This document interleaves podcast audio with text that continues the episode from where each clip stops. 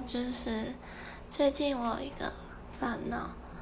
应该说也不是最近才有，一直都有，只是最近越来越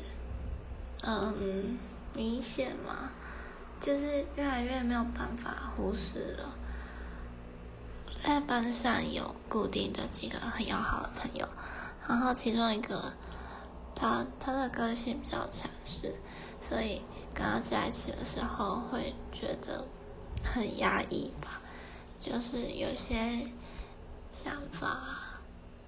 如果跟他不一样的话，就不能说出来，或者是说出来的话也会被他反驳。然后我觉得，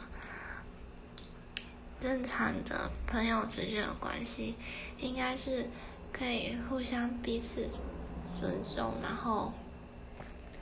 就是不会要求其他人都一定要听某个人的意见，可是我不知道该怎么办，因为我很喜欢他，但是